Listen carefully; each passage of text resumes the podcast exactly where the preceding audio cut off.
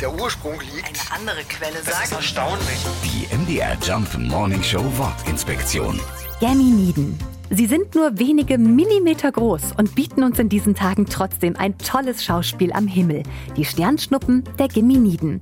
Wenn Sie das Glück haben und eine sternenklare Nacht erwischen, dann können Sie tatsächlich über 100 davon sehen. Pro Stunde. Der Name Geminiden stammt vom Sternbild Zwillinge, lateinisch Gemini, aus dem die Sternschnuppen zu kommen scheinen. Im 19. Jahrhundert wurde dieser sogenannte Meteorstrom erst entdeckt und hat seitdem immer mehr an Stärke zugenommen.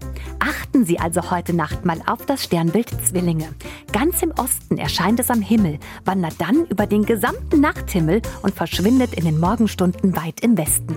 Übrigens werden sich die Geminiden in den nächsten Jahren wieder weiter von uns entfernen. Wenn Sie also Wünsche haben und das mit Sternschnuppen verbinden wollen, nutzen Sie Ihre Chance. Das Wetter scheint zu passen.